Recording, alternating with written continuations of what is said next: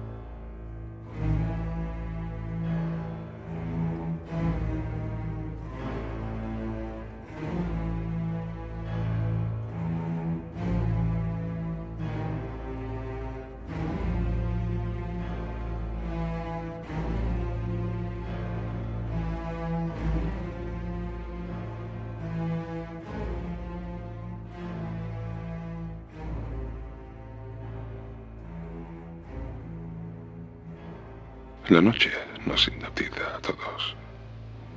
Y más si se hace junto a un fuego que inspire al hogar de uno.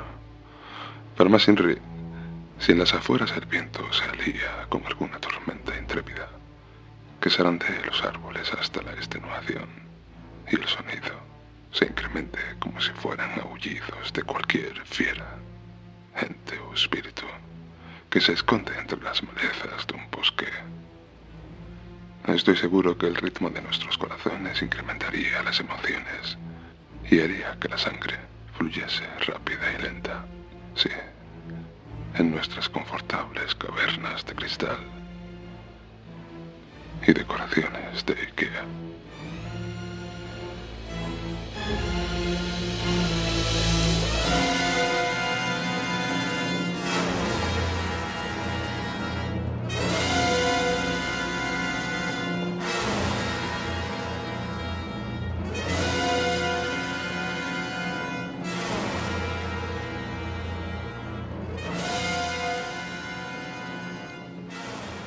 La imaginación se desborda rápida siempre, y sobre todo para los que tenemos cierta facilidad de desbordar.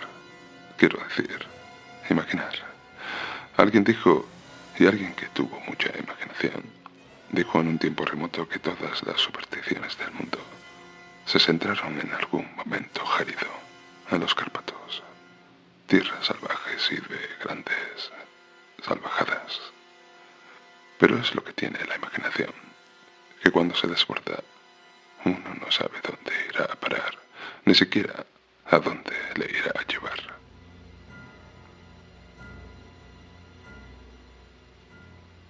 Y es que los ríos se dibujan de esa manera, libres, ya sea para bien o para mal. ¿O no es verdad que un río a uno le puede ofrecer una velada de lo más lúdica y pacífica? Si lo navegásemos en un barco sobre su piel licuosa, o desmantelarnos a todos en cuestión de segundo mezclando y haciendo de su fluido un río de sangre. Sí, desbordado el mundo está de supersticiones, pero no tenemos que olvidar que detrás de cada superstición existe una causa, de la cual cada superstición nace. Desde entonces, por la razón de una de esas causas que accidentalmente a mí, una humilde noche de invierno, me ocurrió, llamando a la puerta de mis emociones, me obligó, aunque parezca absurdo en estas fronteras del siglo XXI, a enterrar una bolsita de un dorado viejo brillante en las afueras de mi casa, sí, junto a la puerta de entrada, bajo la arena de una de las esquinas que se decora con hierbas y flores silvestres, y además en cuyo interior protege y se ocultan nueve piezas de ajo, una pequeña cruz de plata y una breve nota con una oración de protección. Protección hacia mi humilde casa y a todos los que en ella, en cualquier momento, se encuentren. Si queréis saber el porqué, aquí os cuento esto que a mí personalmente, un buen día, como cualquier otro, me ocurrió.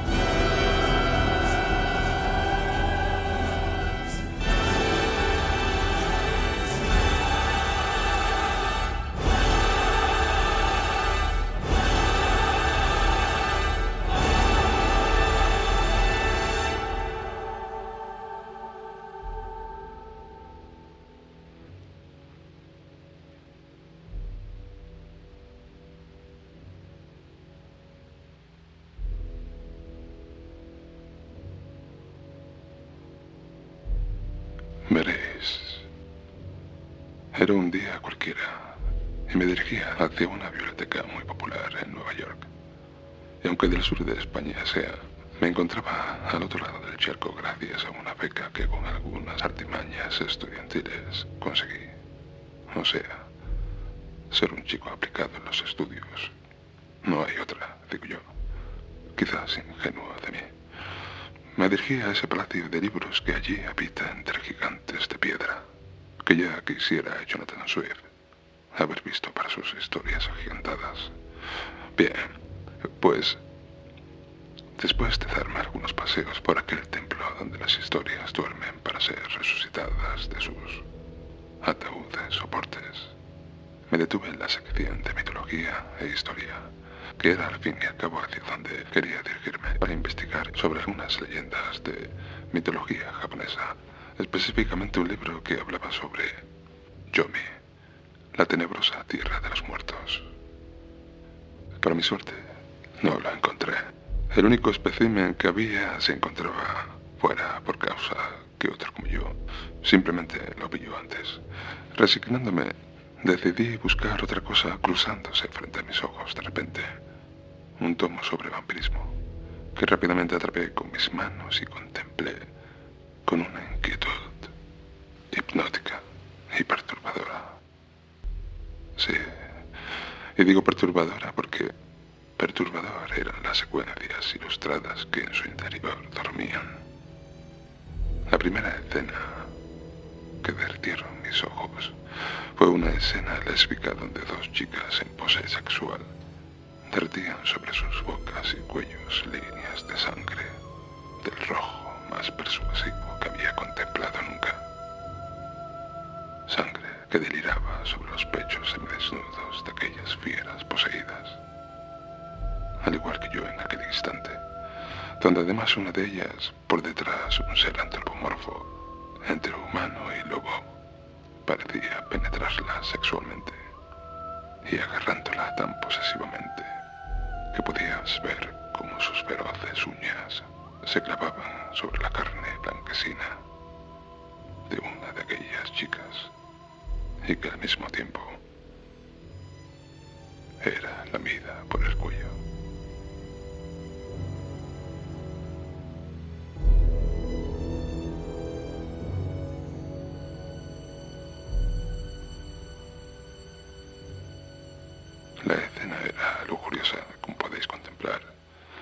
Además aquella escena se decoraba de lujo, pasión y perversidad. En un atisbo Lo cerré de golpe, sin querer saber más, y persuadido y rendido, que supongo la intención de aquella escena maliciosa, me lo llevé junto a un vídeo documental también sobre el mismo tema.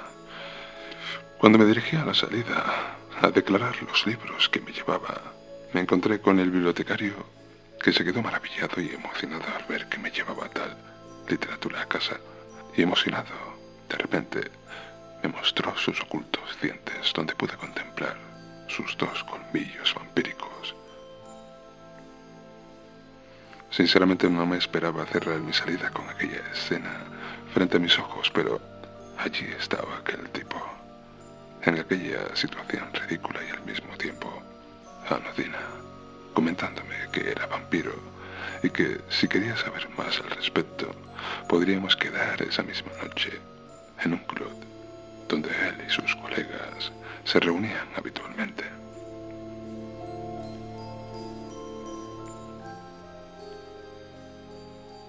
No sé por qué, pero sin pensarlo, dije que sí, y me pasó la dirección y su teléfono una nota que encerró sobre las entrañas de aquel sanguinolento libro. Me fui de allí con la persuasiva sonrisa y pulcros colmillos de aquel inesperado personaje sobre mi espalda, y mi cabeza divagando sin poder creer todas aquellas coincidencias vampíricas ocurridas en aquella nublada mañana. E irónico de mí me dije que quizás también el día me cruzara con una enigmática mina.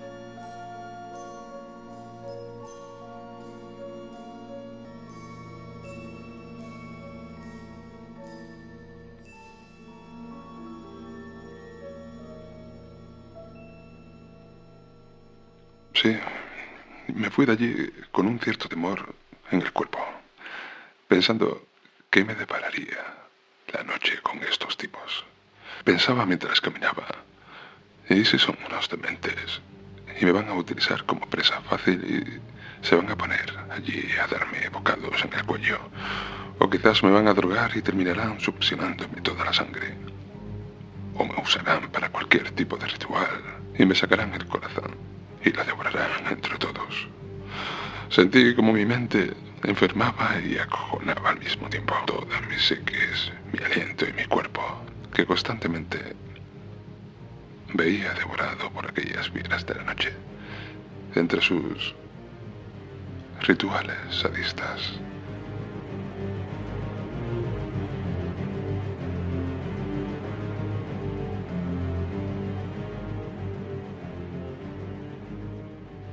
Mientras caminaba con esta fiebre en la cabeza, se cruzaba junto a mí un tipo que yo diría tendría más de dos metros de alto.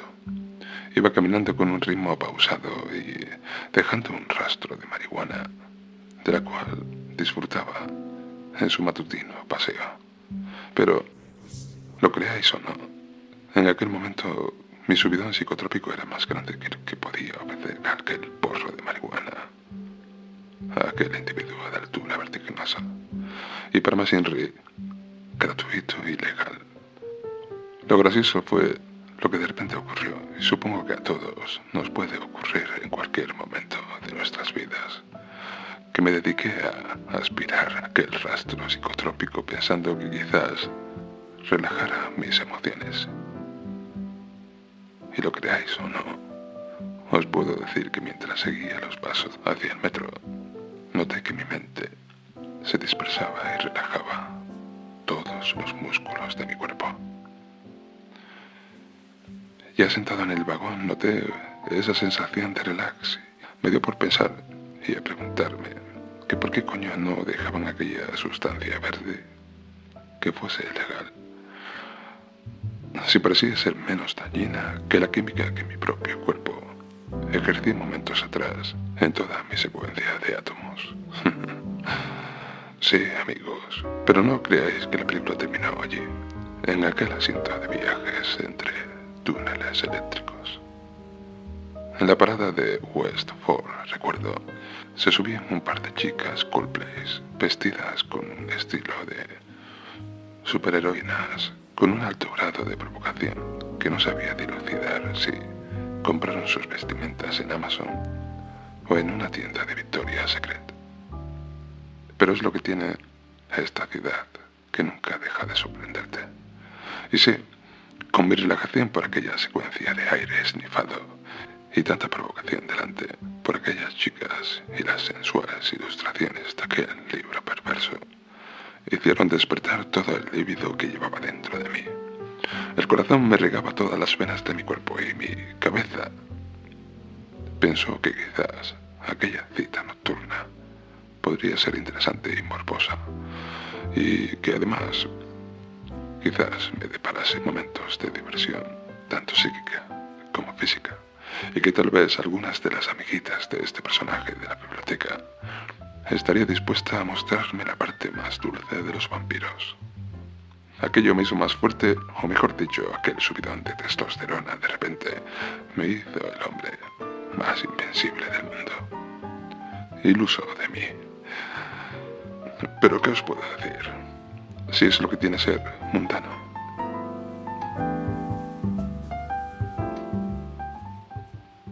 Intentando bajar aquel reguero de sangre que corría veloz en el interior de mi cuerpo, cerré el libro. Lo volví a meter en la mochila y mientras me imaginaba aquellas pasajeras compulsivas con colmillos y miradas perversas, mi destino se iluminaba al final de aquel túnel oscuro. Sí, oscura como la noche que a pocas horas a mí me esperaba en algún rincón mundano de aquella luménica ciudad.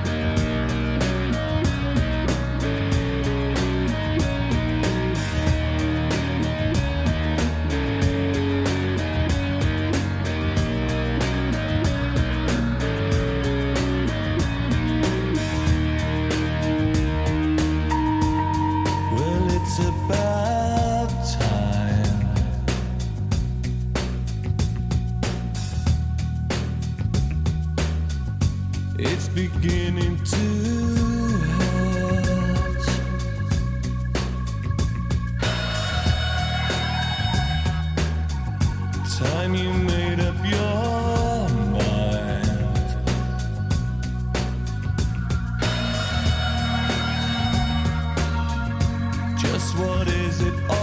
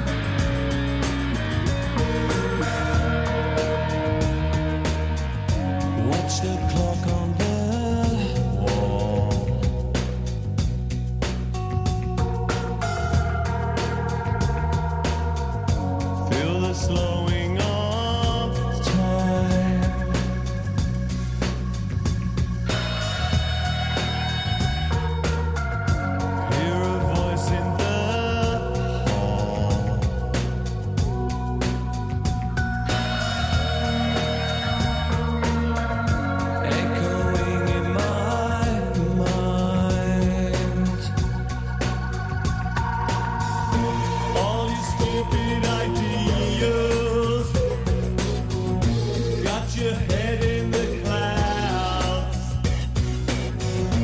You should see how it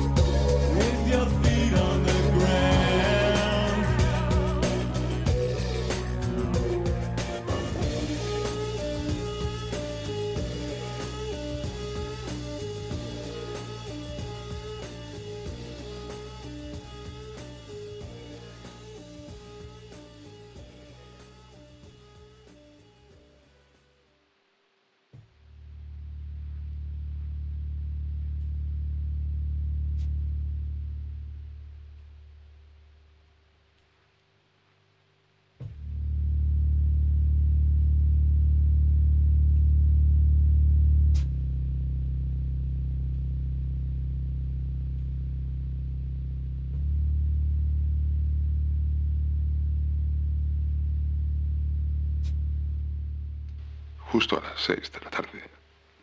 Dylan, el tipo de la biblioteca y de apellido White, tal como escribió en la nota que introdujo en el libro, me llamó al móvil para confirmar que nos viésemos sobre las nueve, en un local situado en Dumbo, uno de los barrios históricos donde hoy en día está lleno de hipsters y de naves industriales del siglo XIX, remodeladas hoy y usadas para espacios dedicados al arte, al vintage y la moda. El lugar que me confirmó se situaba entre el edificio 26 y 28 de la calle Bridge, dirección hacia el río Hudson.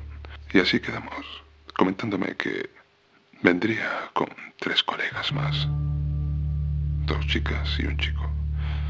El temor volvió a recorrerme el cuerpo, pero la necesidad de hacer colegas por aquellos principios de vida neoyorquina flagelaron mi mente, volviendo a motivar mis necesidades sociales y evaporando así todos los miedos.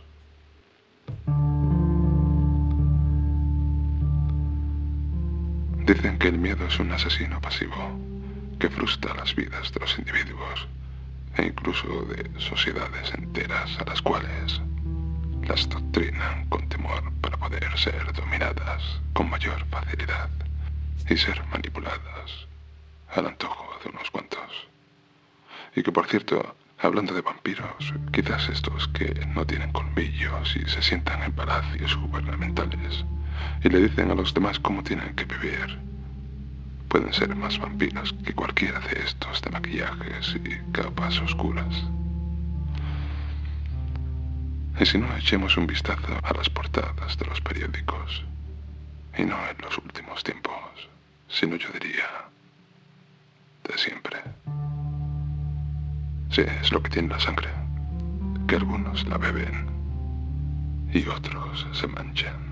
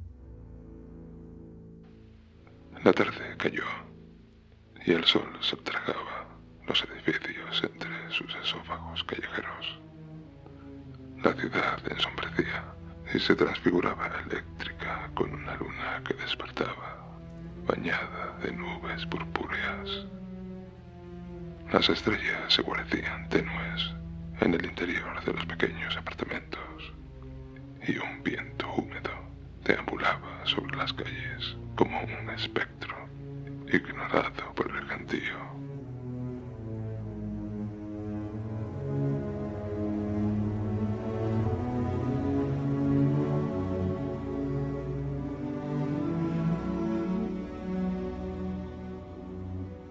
Antes de salir y frente a la ventana, terminé de zamparme en dos tragos una copa de whisky que compré en una tienda de licores que se impregnaba siempre de místicos inciensos, capitaneada por un hindú, vestido frecuentemente con un kurta color crema, maquillaje en los ojos, un punto rojo pintado en la frente y un turbante blanco. Sí, un pintoresco personaje que pirateaba los precios de sus botellas de ron en aquel barco a su antojo. Me enfundé una gabardina azul para tiempos húmedos y salí hacia el vértigo de la noche, los crujidos del subway y las ratas entre sus montanas vidas subterráneas. Al cabo de un rato salí de aquel agujero y me enfundé los cascos para oír un poco de música mientras caminaba hacia la calle, en la cual me encontraría con mis nuevos colegas. A lo lejos se divisaba el puente de Manhattan y una hilera de luz rojiza causada por el tráfico que allí se suspendía. Al fondo, los edificios de aquella isla que brillaba cinematográfica, como siempre.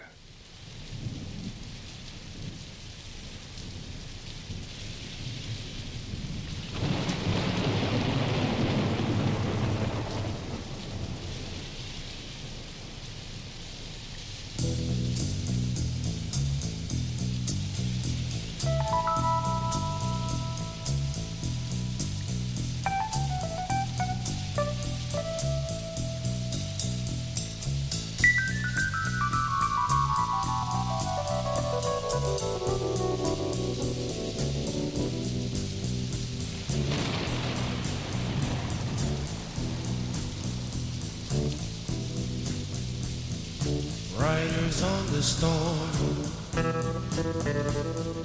Riders on the storm. Into this house we're born. Into this world we're thrown. Like a dog without a bone,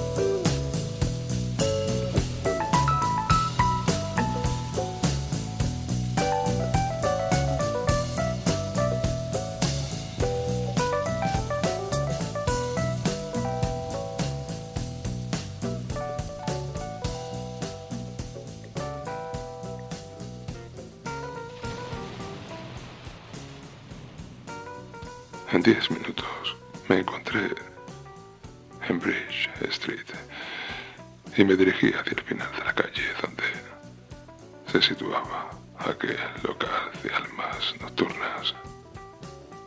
Aquel punto de encuentro, amigos, y ya sabéis de mi pavor, se iluminaba tenue y lúgubre por algunas ventanas de edificios usados como almacenes. Aquel final de asfalto era un dibujo fachadas de metal, ladrillos rojizos, empobrecidos por el paso del tiempo, algún tímido grafiti y una carretera gris y despellejada. Los pocos árboles que allí sobrevivían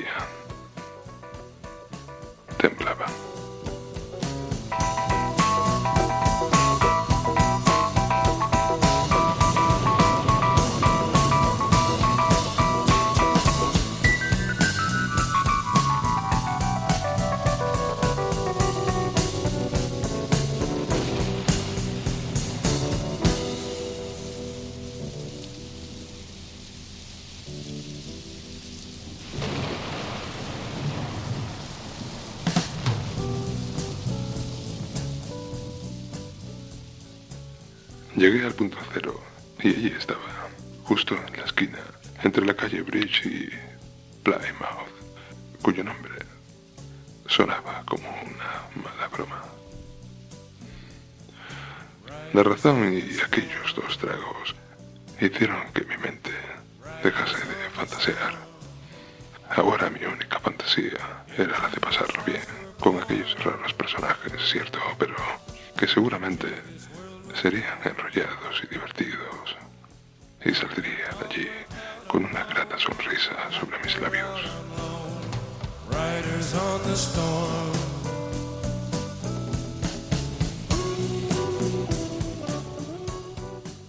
El edificio aparentaba desmantelado, de tres pisos de altura y una entrada con una puerta de metal, de un rojo oxidado y con un vulgar grafiti blanquecino.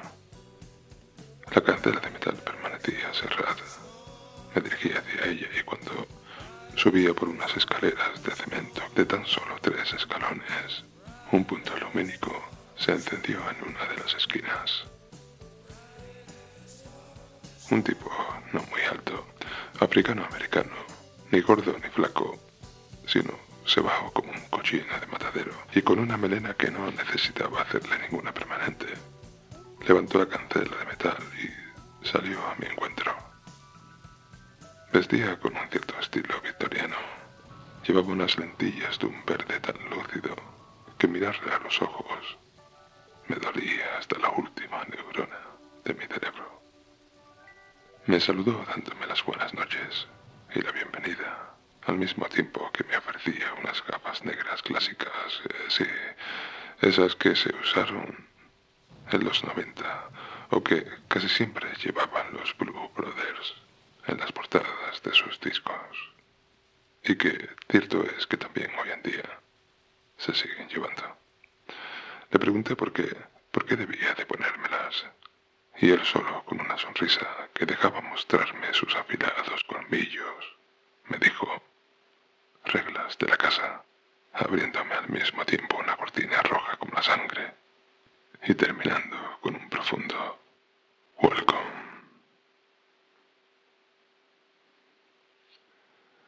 Traspasé aquella cortina y el sonido musical invadió todo mi cuerpo. Recuerdo que sonaba Beautiful People de Marilyn Manson. Mi cuerpo de 1,79 de altura se estiró tres metros más provocado por un foco que se proyectó sobre mi cuerpo, impactando mi mortal sombra sobre los cimientos de aquel antro de paredes despellejadas que, simulando rastros de sangre, se leían palabras como inmortalidad, lujuria, sangre, amor, eternidad. Además de viejos carteles de películas relacionadas con el tema vampírico.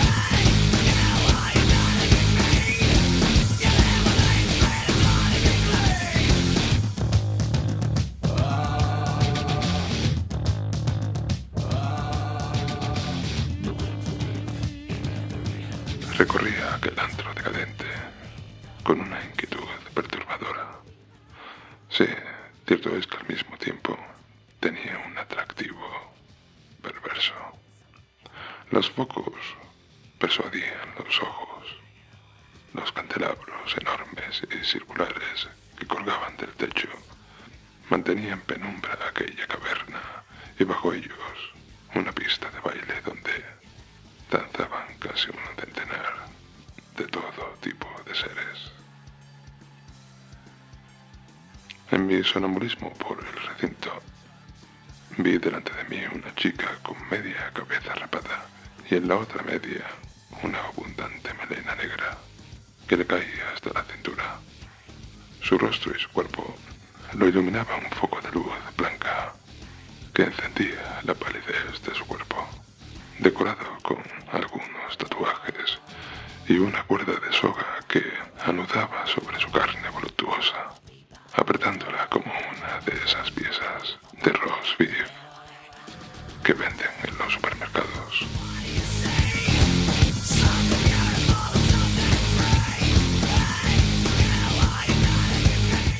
Lo que también me dejó perplejo es que aquella chica, además de apretar sus carnes con aquella cuerda, parecía relamerse de placer con la cera que le caía en la cara y sobre su cuerpo desde uno de los candelabros que colgaban en los cielos de aquel oscuro local.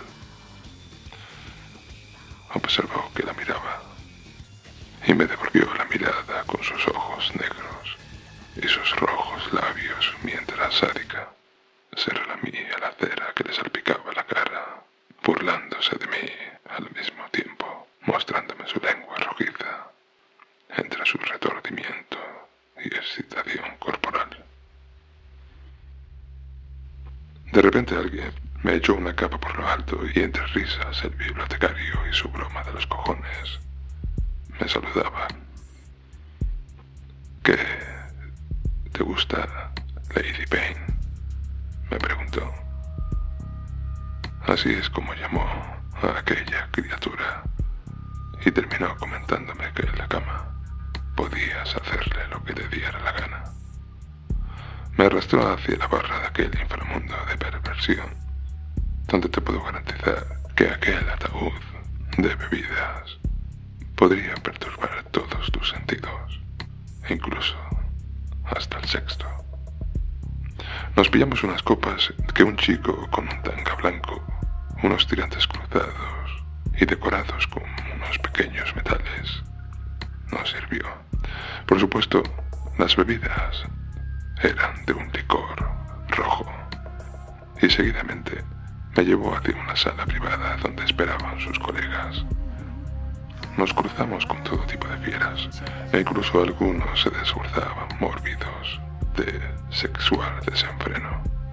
Parece ser que allí nadie quería perder el tiempo.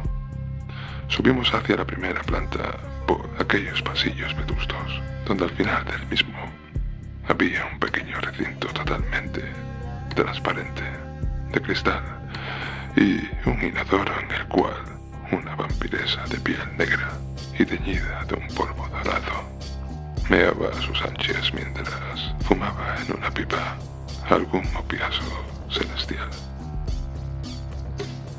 Pintado sobre el cristal, se derramaba como la sangre, un símbolo de anarquía.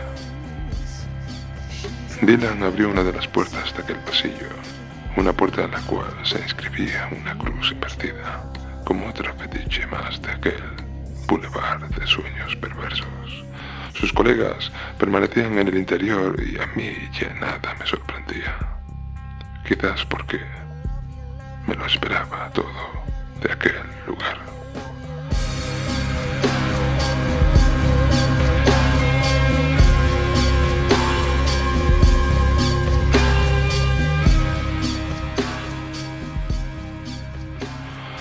Cuando entramos en la habitación, las paredes estaban desnudas y un cúmulo de velas en el suelo se derretían esquinadas junto un sofá amplio y de un verde aterciopelado, en el cual su amigo permanecía sentado mientras las dos chicas le lamían el cuello y se macreaban sus divinos cuerpos.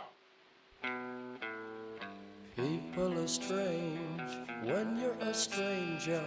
Faces look ugly when you're alone. Entramos y con una frialdad que los, los cirios de aquella habitación se presentaron, mientras sentía como aquellos individuos parecían devorarme todo mi ser con sus felinas miradas. Intenté relajarme y dejarme llevar por aquellas situaciones anodinas, aunque lo de relajar los músculos, como podréis contemplar, amigos, no era nada sencillo.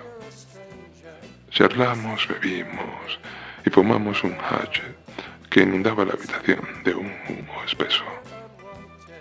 Y entonces la situación comenzó a desvariar cuando una de las chicas sacó una navaja plateada, se hizo un corte sobre uno de sus muslos y dejó que Dylan le chupara la sangre, mientras ésta le decía, ¿te gusta la sangre caliente? Lámela, cerdo, lámela.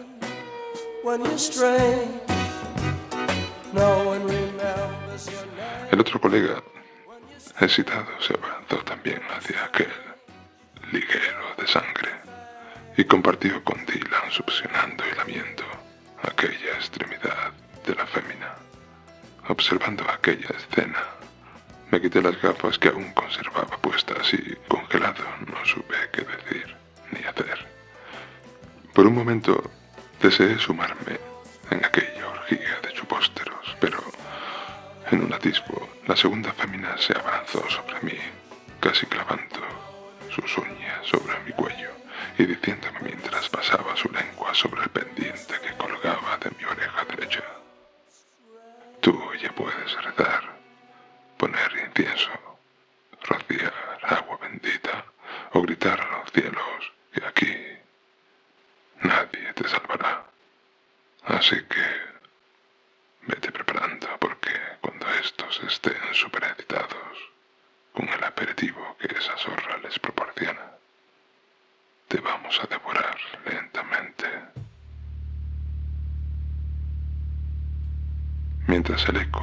hipnóticos susurros rodaba sobre mi oído, erizaban todos los poros de mi piel. Contemplé que la mirada de aquellos colegas y sus fauces se transformaban en auténticas fieras demoníacas. Yo no sabía si aquello era efecto del alcohol, el pavor o las sustancias psicotrópicas, entraban en una excitación, casi yo diría, infernal. Sus rostros reflejados de sangre deformaban sus facciones. Las chicas entraron en una serie de espasmos y sus bocas desencajadas brotaban arcadas y sonidos inframundos. Pude notar cómo aquella chica intentó con sus uñas perforarme el cuello y lanzarse sobre él para succionar el preciado líquido, cuando, en un desesperado movimiento, Aparté mi cabeza de su temida boca y sin mirar a aquella fiera, la golpeé con una de las copas de las cuales bebíamos, mientras notaba cómo los demás se abalanzaban hacia mí. Salí corriendo de aquella nauseabunda habitación, crucé el pasillo y el urinario transparente, donde aún permanecía en pose derrotada aquella pantera dorada en su vuelo psicotrópico sobre un inodoro. Veloz, salté los escalones que bajaban al inframundo de danzas macabras, donde de repente sentí cómo de las alturas llovía un líquido que simulaba la sangre, el cual regaba a todos mientras entraban en una excitación desbordada y se relamían entre sí aquellas fieras sanguinolientas. Seguía corriendo como podía entre la multitud de aquellos no muertos y sentía como mis depredadores me seguían, casi volando por aquella infernal cloaca de depravación.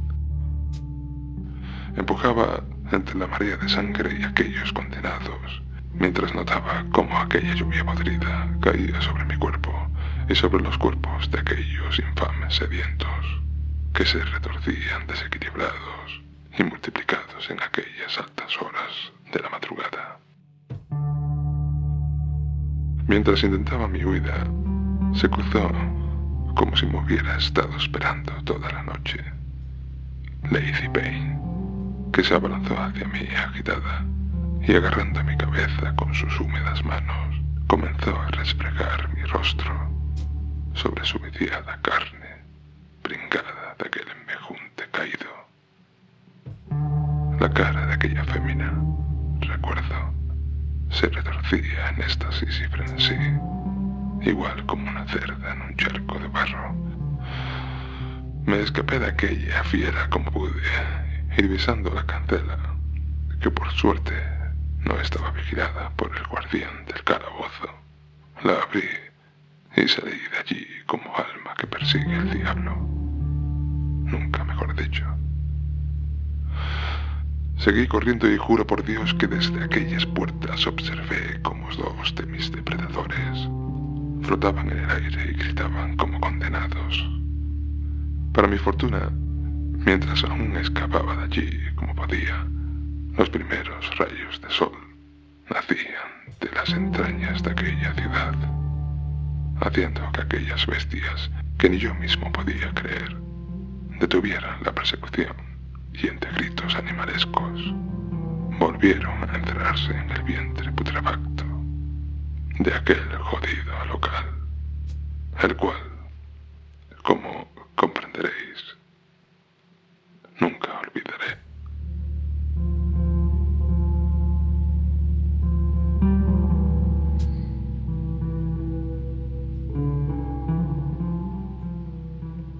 No sé si podréis creer los acontecimientos que allí ocurrieron en aquella noche invernal. E incluso aún ni yo hoy en día lo puedo creer. Ni siquiera entender. Quizás me digo siempre para mí que aquella locura pudo ser provocada por aquella bebida y aquellas sustancias artificiales Nunca volví a aquella biblioteca. Los libros los devolví por mensajería y de aquella calle no quiero ni hablar de ella. Sí, aquel terror se me quedó impregnado entre los huesos y que por si las moscas, como te decía al principio, una bolsa dorada con nueve piezas de ajo, una pequeña cruz de plata y una oración se guarda en ese rincón de tierra y flores silvestres, junto a mi casa presente, y que en las noches infinitas me tranquiliza el alma.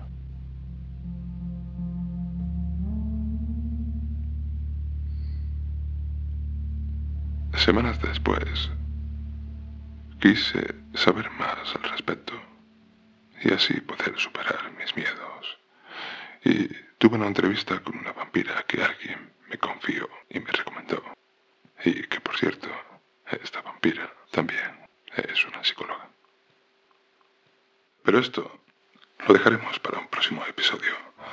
Hasta aquí la isla cósmica de hoy, amigos. Como siempre, cuídate. Y hasta pronto.